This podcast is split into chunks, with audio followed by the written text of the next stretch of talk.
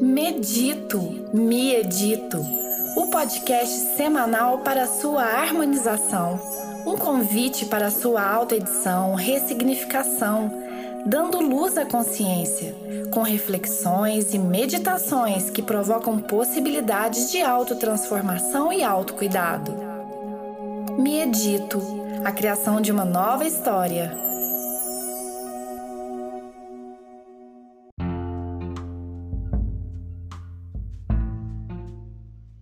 Raiva. Uma palavra que expressa algo muito negativo. Bom, é assim que aprendemos. Não devemos ter raiva, a raiva nos machuca e de fato nos machuca. O que pretendemos aqui hoje é perceber que a raiva, ela também é uma energia propulsora. Ela é como se nos impulsionasse.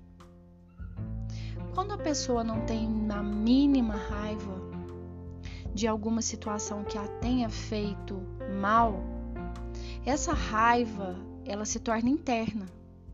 E essa raiva interna, ela, aquela que a gente guarda, que a gente não demonstra, e aí não é questão de não sentir, de repente ela sente, mas ela não demonstra. Ela sente e às vezes ela se confunde com tristeza, frustração mas não deixa de ser raiva. O que, que é a raiva? A raiva é aquilo que nos machuca por dentro quando não colocamos para fora. Em alguns pontos é muito importante e necessário a gente sentir a raiva e expressá-la de alguma forma. Seja mordendo um travesseiro, batendo num travesseiro, esbravejando, gritando ao ar livre seja como você encontrar uma forma de não agredir ao outro, mas também de não se permitir ser agredida, principalmente por você mesmo. Ser agredida por algo que você sentiu pela provocação do outro. É muito fácil, ou seria muito fácil a gente dizer: ah, não sinta raiva, deixa pra lá, escuta no ouvido e saia pelo outro. A gente cresceu escutando isso.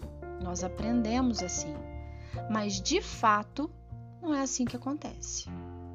Sim, sentimos raiva, sentimos ódio, e apesar de muitas pessoas e crenças dizerem que não deveríamos sentir, a gente ainda assim sente. Por que, que a gente sente aquilo que o de fora fala que não é para sentir? Porque o sentir não tem controle. O sentir é seu. Você sente. Eu não sei o que você sente, eu posso imaginar o que você sente, mas sentir somente você sente. Somente você é capaz de perceber os seus sentimentos.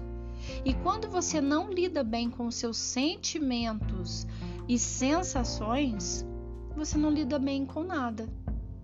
Se você não lida bem com a raiva que você sentiu, você transforma essa raiva em em alguma outra coisa que cabe dentro de você, alguma coisa que caiba nas suas caixinhas.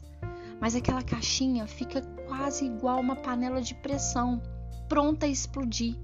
E ela vai explodir dentro de você. É como se estivesse cozinhando feijão e a panela de pressão explodisse, voasse feijão para toda a cozinha sujando todo o azulejo, sujando toda a parede, sujando o chão.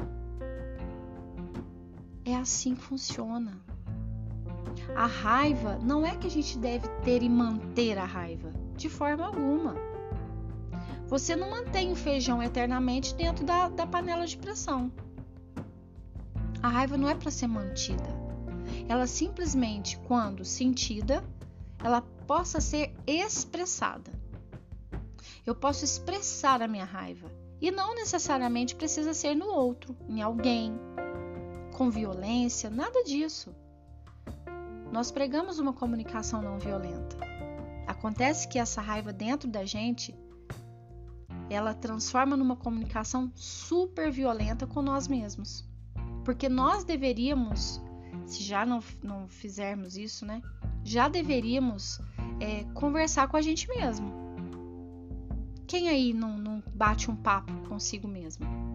Quem aí não olha no espelho e fala de vez em quando, você tá não tá legal, eu não tô me sentindo bem. E fala, eu tô linda, hoje eu tô me sentindo bem, você merece ser feliz. Quem nunca deitou na cama olhando para cima e pensou alto?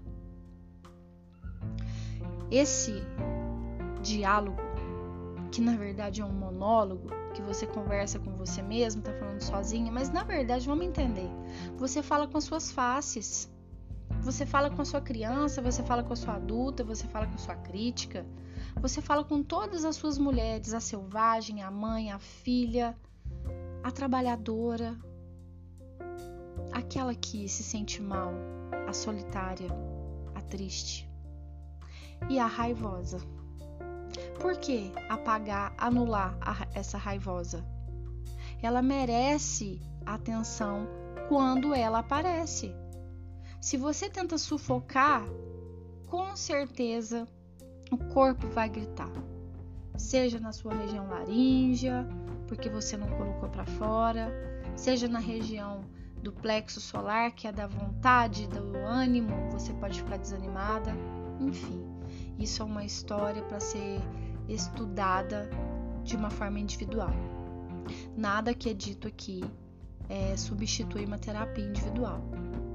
Mas fazemos questão de mostrar que você deve expressar aquilo que sente, para que aquilo que você sente não faça mal a você mesmo. Então, se alguém, se alguma situação te machucou, te magoou, tenha coragem de enfrentar essa situação e assumir essa raiva e colocar essa raiva para fora para que não se deteriore dentro de você. Ou pior, não coma as partes suas internas, o seu coração, os seus bons sentimentos. Duro, né? Não é fácil. Mas quem diz que seria fácil? É necessário, é importante. Repensar, pensar de uma outra forma, abrir um leque de possibilidades. Respire fundo e sinta-se muito bem quando eu agradeço por você emprestar os seus ouvidos à minha voz. Gratidão.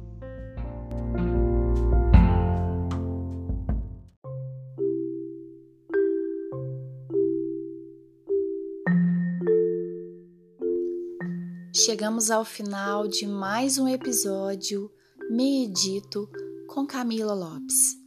Permaneça harmonicamente na sua autoedição até o nosso próximo encontro Medito.